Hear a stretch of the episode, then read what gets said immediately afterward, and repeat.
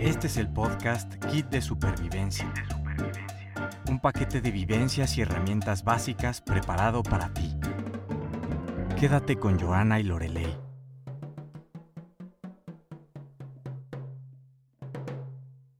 ¿Qué tal supervivientes? ¿Cómo están hoy? ¿Cómo les fue la semana? El día de hoy, en el episodio 15 y 16, tenemos como invitada a Lorelei Victoria Rivera, que es la mamá de Lorelei. Lorelei Victoria está especializada en pedagogía y ciencias de la educación con 45 años de experiencia en diferentes niveles educativos. Cuenta con estudios de posgrado en diseño de programas escolares y ciencias de la educación y también es un ejemplo de la necesidad de actualizarse constante.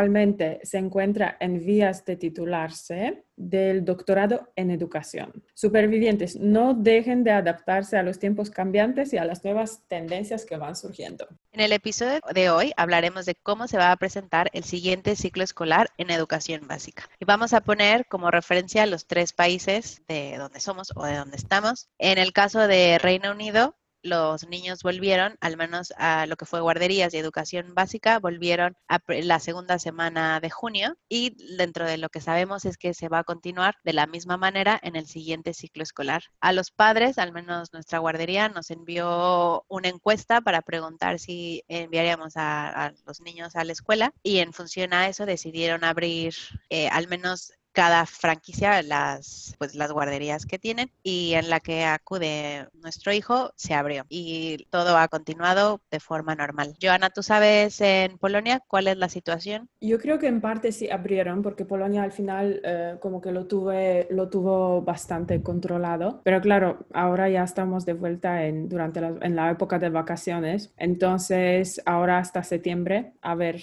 a ver qué pasa en septiembre. Y estamos al, al borde del hilo, ¿no? Yo creo que todos los países en donde en teoría ya está controlado, estamos en la línea en que en cualquier momento pues nos puedan decir que, que se suspende y todos de nuevo al confinamiento. Crucemos los dedos, que se mantenga controlado el tema y eh, no, se, no se paren las actividades. Como mi mamá es especialista en la parte educativa, pues vamos a poner también la situación de México, pero antes vamos a entrar en contexto de cómo es la educación en México. Entonces, mamá, explícanos cuál es, eh, explícanos qué dice el, artículo tercero constitucional. Buenas tardes, querido auditorio. Buenas tardes, queridas hijas, ambas, reinas de este podcast. Bien. Me encanta esta bienvenida, por favor. Más invitados así. Nadie nos va, nadie nos va a decir.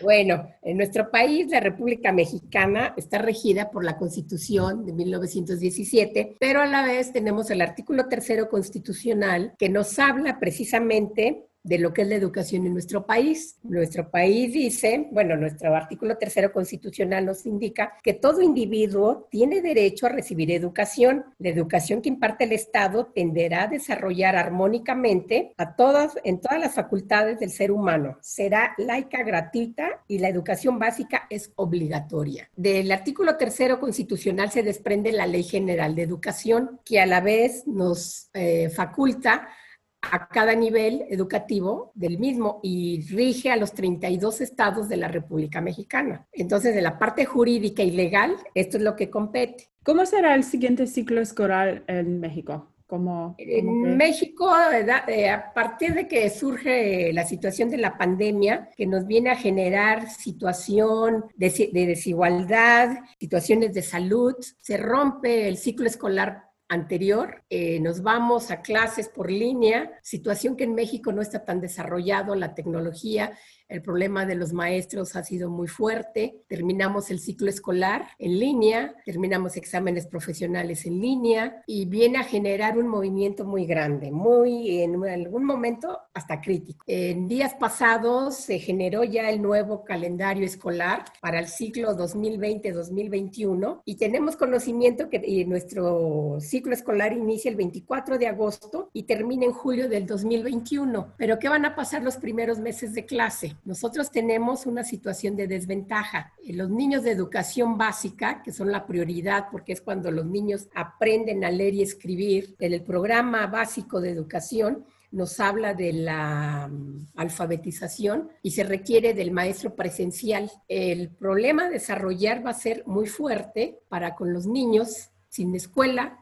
con el maestro presente. En la semana anterior también hubo un acuerdo entre las televisoras eh, independientes con el gobierno y se van a generar clases de toda la semana, toda la semana, de lunes a viernes, durante todo el día en diferentes horarios para los tres niveles de educación básica, jardín de niños, primaria, que comprende de primero a sexto grado, y en secundaria de primero a tercero de secundaria. Entonces, para nosotros sí el mayor riesgo es la educación primaria, los primeros años en el que el niño tiene seis años de edad, en el caso de México. Y necesita mayor atención. Entonces, ¿cómo crees que va a afectar este cambio a los niños? Eh, Además de, bueno, de lo que nos dijiste, ¿no? Que de primero de primero a tercero se necesita atención directa del maestro. Presencial, del docente. Eh, tendrá que eh, generarse y el compromiso de los padres de familia tiene que ser al 100%. Tendrá que haber un compromiso de disciplina en la misma casa, sobre todo con los niños pequeños, los niños que ingresan a primer año y a segundo, que es donde se da el proceso de lectoescritura, eh, donde el niño aprende las primeras letras, donde el niño empieza a enlazar las letras, a hacer los ejercicios preparatorios, el padre de familia tendrá que involucrarse para generar que motive al niño a llevarlo al trabajo, eh, porque eh, lo que desarrollan los maestros en la escuela, en la escuela primaria, es muy determinante para que el niño aprenda, para que el niño desarrolle sus habilidades, para que el niño alcance sus competencias. Hablar de métodos de lectoescritura, nosotros en México tenemos una gran ah, variedad de métodos y llega el momento en que el niño, los primeros meses, poco a poco va madurando, va desarrollando, pero es un proceso directo, presencial. Entonces, aquí en este proceso, el binomio maestro-alumno es fundamental. También tenemos el tema de la desigualdad, ¿no? Es la desventaja tecnológica, la desventaja alimenticia, que también lo en el tema de desigualdad hablamos que en Reino Unido, Joana nos comentó que muchos niños eh, reciben comida saludable o al menos reciben comida en la escuela. Esto también va afecta al desarrollo. Eh, de hecho, en nuestro país, en México, los niños reciben el, desayuno, eh, que de hecho lo marca la misma Secretaría a partir del DIF, del Desarrollo Integral de los Niños. Es un desayuno muy económico, pero muy balanceado. Subsidiado, sí eh, eh, auspiciado por el gobierno, pero también desarrollado con nutriólogos, con expertos en, en, alimentación. Entonces los niños reciben el desayuno en el caso de la hora de entrada y las escuelas de tiempo completo, porque nosotros tenemos diferente horario en las escuelas primarias. Tenemos escuelas de horario regular de 8 a 12.30, tenemos escuelas de horario jornada ampliada que se le llama de 8 a 2.30 de la tarde y tenemos escuelas de tiempo completo. Eh, las escuelas de tiempo completo tienen la ingesta, el alimento, que se va auspiciado por los padres de familia porque hay una pequeña cooperativa que los padres de familia generan y entonces ahí el alimento de los niños es desayuno y comida, pero también ya el tipo de escuela, porque aquí en México son tres modalidades, dijéramos, es muy, es muy amplio. Eh, somos una población de más de 120 millones. En la cuestión de la educación, o sea, niños que asisten a escuela formalmente, eh, hablamos tanto de maestros como como de alumnos es una cantidad que supera a países de Europa por la población. Claro, claro, claro. Entonces, ahí, esa es una desventaja. La otra es la tecnología, el manejo de, la tecnología de los docentes. También. Eh, y también eh, la cuestión económica, porque altera el presupuesto del docente. Claro. La mayoría de los docentes ha tenido que hacerse de sus materiales tecnológicos para poder eh, dar sus clases. Mm. No es lo mismo que el gobierno o la Secretaría de Educación Pública te dote de material y, cuando tú lo, si tú lo tienes que comprar. En el caso mío particular, yo tuve que comprar todo mi material para poder trabajar. Los niños en educación básica también tenemos zonas, eh, por ejemplo, en el centro de la Ciudad de México, tenemos mucha población asiática que ha llegado a nuestro país y estaban aprendiendo el español. Tenemos de países extranjeros y tenemos de nuestras mismas etnias que también están aprendiendo el español. Entonces, imaginen ustedes si el niño va a recibir sus clases por pantalla, por línea, ya no es lo mismo recibirlo presencial del docente. O sea, la relación docente, el binomio, lo que les decía, maestro-alumno, que es una situación humana se rompe con la tecnología. O sea, la confianza que tú le das como docente al niño es distinta. Entonces, el padre de familia va a tener que cubrir un poco esa presencia en los primeros grados, dijéramos. Ya los niños de tercero a sexto que ya leen, que ya tienen más desarrolladas sus habilidades, bueno, tendremos tal vez menos problemas a lo mejor en el área de las matemáticas, ahí tendríamos cierta desigualdad, porque siempre los niños dicen, es que el maestro no me lo enseña así, no te entiendo, le dicen al padre de familia, no te entiendo, mi maestro no me lo enseñó así. Entonces ahí Tiene razón. Tiene razón, porque los niños incluso los niños aprenden del compañero, por eso los grandes pedagogos, los grandes psicólogos te dicen, necesitas el apoyo de tu compañero, el niño monitor, el niño que te entiende a la primera, el docente. Y a veces él, les explica a los otros niños, hablan su idioma, dijéramos. Sí. Algo así muy... sí, pero como pues, que al hasta final... que no lo vives, hasta que lo vives, lo... Y muchos de ustedes, o ustedes que son tan jóvenes, lo han vivido. Esas son experiencias muy personales. Sí, ya no tan jóvenes, pero... Así jóvenes. Me gusta escuchar eso, de verdad. Pero bueno, al final es adaptarse a las circunstancias, porque es que no hay otra opción. Aquí eh, la situación es esta, ¿no? Que no hay otra Sí, ahorita opción. en, en esta situación, porque esto se vuelve, le comentaba yo hace rato, esto es actual e histórico, porque las Todos los países. no se han dado nada más ahora, lo hemos vivido en otras épocas, entonces también es, es algo hasta cultural, ¿no? De alguna manera. Sí, sí, Claro. Preventivo, porque esto de las vacunas con las enfermedades eh, de virus eh, que te, ¿cómo, se- cómo se dice? Cuando te contagias y que los niños en edad de 6 años, el sarampión, la rubiola, la varicela, en la escuela se adquiere, a veces la adquirimos, hasta los mismos maestros nos enfermamos, Claro. porque es el contacto, el contacto directo con el niño. con Sí, el- las escuelas son focos de contagio. Así es. Eh, Lorelei, danos ejemplos de cómo los padres pueden ayudar a los niños a desarrollar las habilidades motrices. Eh, aquí tenemos que ver el grado al que van los niños a ingresar. Si es de primero o segundo año, tiene que ser un trabajo por parte de los padres de mucho compromiso, porque al niño tienes que hacerle ejercicios preparatorios, ejercicios, ejercicios de juego, ejercicios de maduración, bueno, para que vayan adquiriendo una madurez. El niño no puede escribir a la primera, no va a leer a la primera, tiene que hacer ejercicios preparatorios. Entonces el padre tiene el, doble compromiso y tendrá que tener hasta una disciplina, porque aquí es donde nos vamos a enfrentar a esta situación de clases híbridas, en el sentido de que el maestro no va a tener el contacto de ver el manipuleo de los niños. Tiene que hacer recortado, tiene que hacer eh, papelitos redonditos con los dedos, o sea, ir soltando sus habilidades motrices. Mencionabas algo de hacer bolitas, ¿no? Hacer bolitas, pegarlas, eh, tener el material, incluso el, el- padre de familia tendrá que tener el material adecuado, revistas para recortar las letras, ir, a- ir reconociéndolo, porque tú no puedes enseñarle de, le- de lleno las letras. Este es el abecedario, estas son las vocales, se pronuncian así. Entonces tiene, tiene el padre de familia también que, que adentrarse en lo que es las letras, en lo que eh, juntarlas, cómo se forma el diptongo, cómo se la sílaba, el sonido. Si me explico, entonces no es nada fácil. Eh, Eh, el- para los niños de tercero a sexto sí le puede decir, bueno, métete a tal página y lo vemos, lo resolvemos. Pero con los niños de primero y segundo, no. Aquí sí va a ser un, a lo mejor en desventaja, y hasta los meses que ya estemos presencial, el maestro va a arrancar con lo poquito que avanzó en casa el niño. Leerles cuentos, manejar los ejercicios preparatorios para la escritura.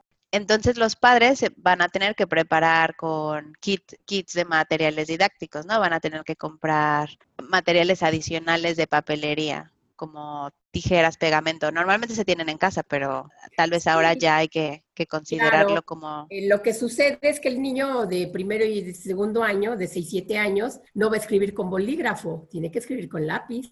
Eh, tiene que desarrollar habilidades para la escritura. Y ustedes, pues, ustedes mismas pueden recordar cómo aprendí a escribir, cómo aprendí a leer. A lo mejor en ese proceso, aparentemente, como ya sé leer, ya sé escribir, ay, qué rápido, qué, qué fácil fue. Pero si tú te remontas, tú podrás recordar algunos ejercicios. Entonces, Mencionabas, Y algunos, ponen en práctica esos ejercicios. mencionabas en la preparación que ya no se utilizan tanto las planas, ¿no? Que ha cambiado Sí, sí, el porque método. eh, anteriormente era repetición de páginas y los niños escribían, escribían y se cansaban. Ahora ya no, tiene que, incluso eh, si él, él va reconociendo, tenemos que ver de qué forma es su aprendizaje, si es visual, si es táctil, si es de movimiento, si es lúdico. Entonces, eso, por ejemplo, el padre de familia, si no está relacionado, no lo va a entender. Aquí tiene que ir, la pedagogía y la psicología van de la mano. Y el programa lo tiene que ir viendo. Entonces, ¿cómo crees que va a afectar a los docentes? Ya hablamos de los niños y ahora a, los, a tus compañeros. ¿Cómo crees que, que esto les va, cómo va a modificar sus actividades? Pues desde un principio, cuando inicialmente en marzo se genera esta situación de salud crítica, que a nosotros nos fue, dijéramos que nos fue llegando poco después con las noticias, nos vamos enterando todo lo que está pasando, eh, fue así muy incierto. Fue una situación que no se nos había presentado, eh, no se nos había dado a conocer realmente bien, eh, dijéramos, la verdad y poco a poco te vas dando cuenta con tus compañeros que no nos podemos ver, tenemos que hacer videoconferencia, los directores, o sea, el director de la directora de mi institución nos dice, tenemos que generar esto, esto y esto con sus alumnos. Eh, y a la vez también nos vamos dando cuenta cómo la pandemia nos toca. En mi institución ya fallecieron tres maestros en servicio y varios alumnos egresados. Entonces, cuando tú ya te enteras de esta situación, dices, esto es grave, esto es serio. Por lo tanto, tenemos que asumir y hacer lo que nos están diciendo. Situación que también ahí nos plantea la cuestión de la disciplina. tenemos que disciplinarnos, tenemos que adquirir compromiso, tenemos que procurar hacer dentro de lo que nosotros tenemos que hacer, verdaderamente hacerlo. O sea, se adquiere un compromiso muy grande hacia la sociedad, hacia nuestro trabajo como docente. No podemos mantenernos al margen, no, al contrario. En el caso de educación básica, los maestros lo están haciendo. Los maestros han generado un vínculo de trabajo con sus alumnos. Eh, generamos vínculo grande con nuestros alumnos porque de alguna manera somos parte de, Ahí es donde se vuelve ya trinomio, docente, alumno, padres de familia, y patrinomio, porque ya la autoridad educativa. Si me explico, no podemos decir, ay, yo como maestro hago lo que quiera, ¿no? O yo como padre de familia, no, porque también antes el padre de familia tú ibas al salón de clase o él iba al salón de clase y te da las quejas, ¿no? Pedrito, Juanito no hizo, no hace la tarea, no la trae, tú te quejas o le escribes en el cuaderno, no trajo tarea, no cumplió, o su sellito.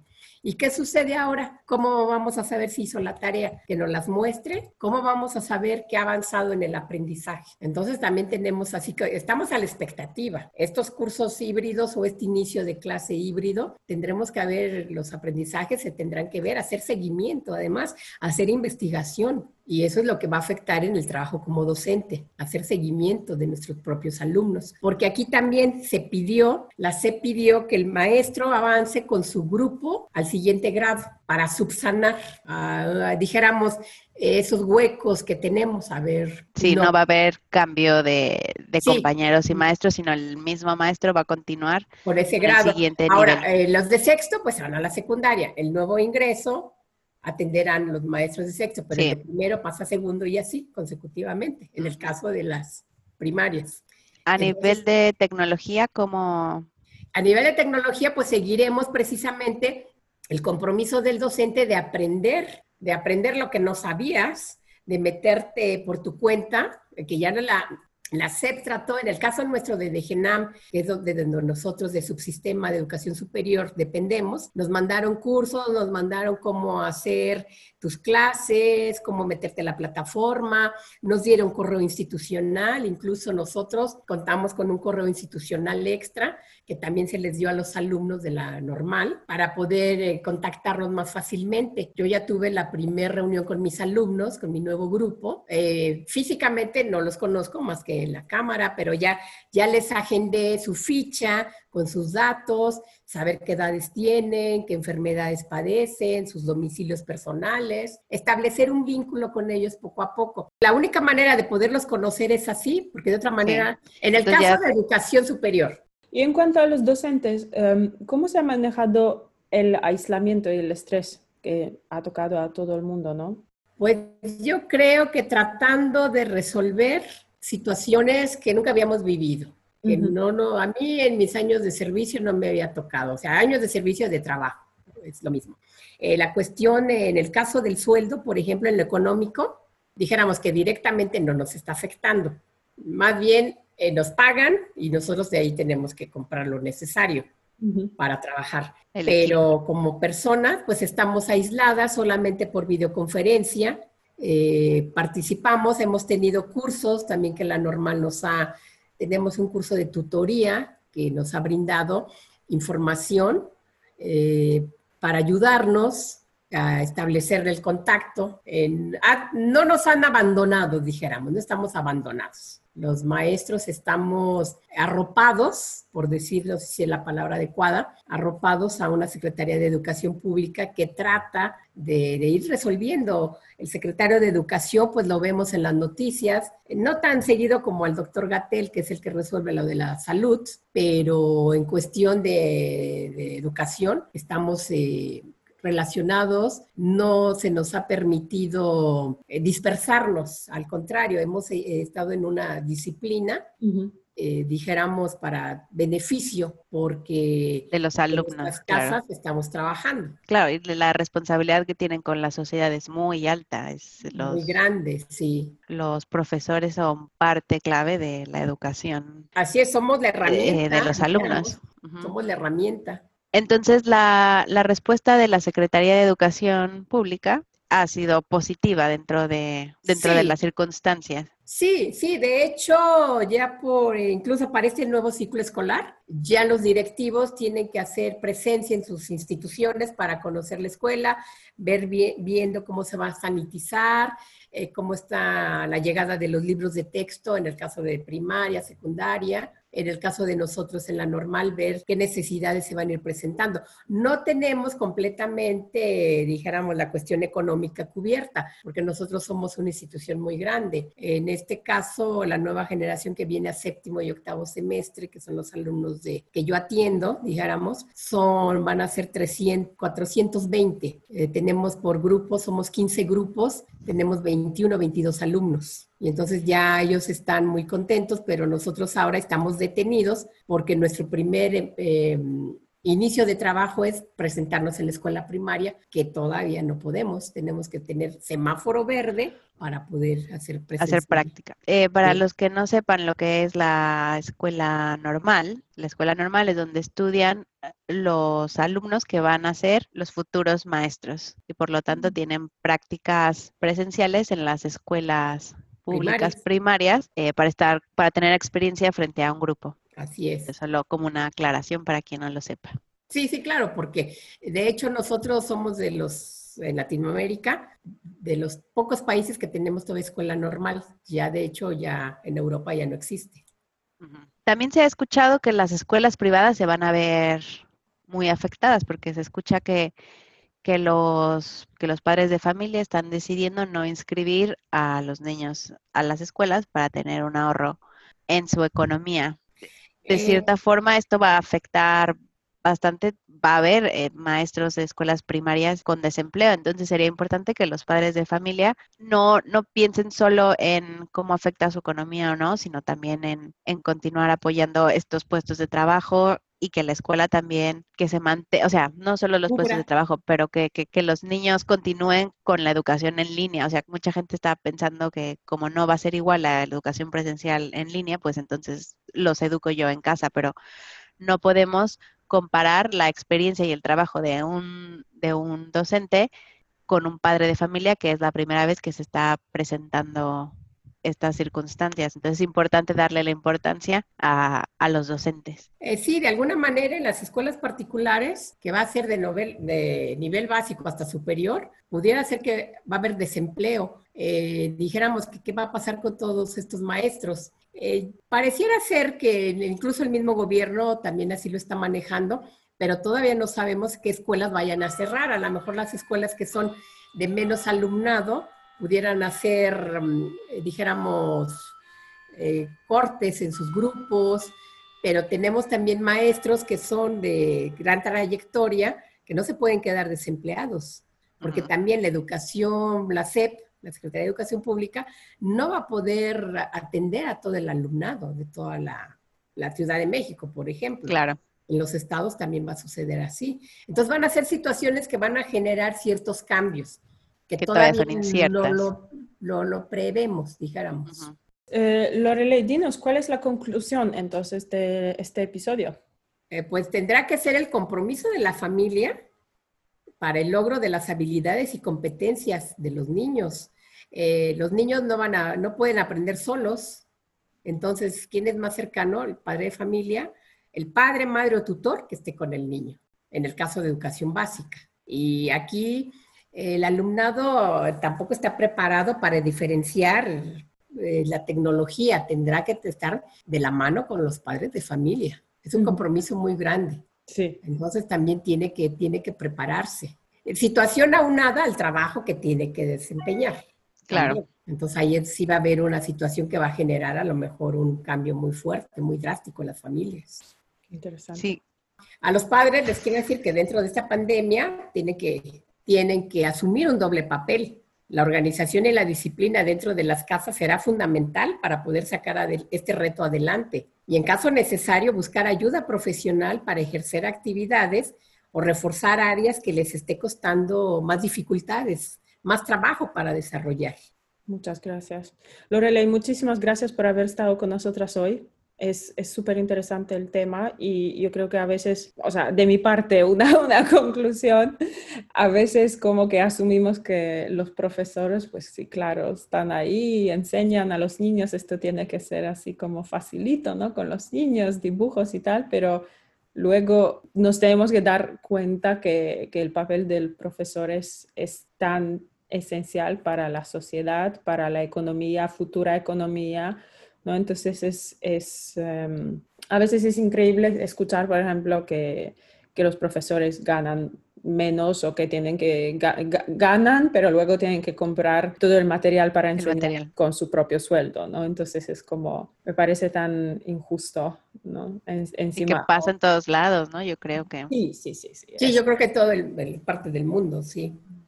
Superviviente. Si te gusta nuestro podcast, por favor, compártelo y si nos quieres proponer algún tema, déjanos un mensaje en nuestras redes sociales. Bye bye. Bye bye. Seguimos la próxima semana con otro tema. Sigue a Kit de Supervivencia en Instagram en arroba kitdesupervivencia.jl.